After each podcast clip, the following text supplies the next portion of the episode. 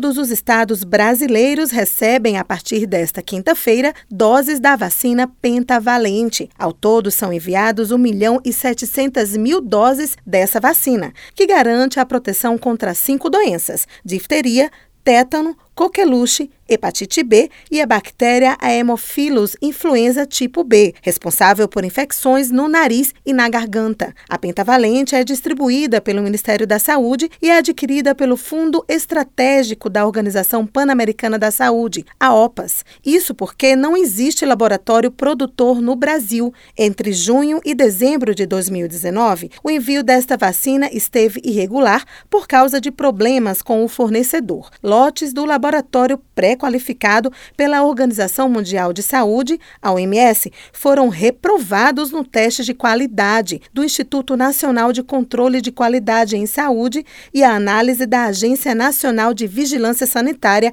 a Anvisa. Em agosto do ano passado, o Ministério da Saúde solicitou reposição do produto, mas naquele momento não havia disponibilidade imediata no mundo. Este quantitativo enviado aos estados inicia o restabelecimento da vacina no país, como explica o ministro interino da Saúde, João Gabardo. A partir de hoje, os estados já começam a receber 1,7 milhões de doses é, dessa vacina.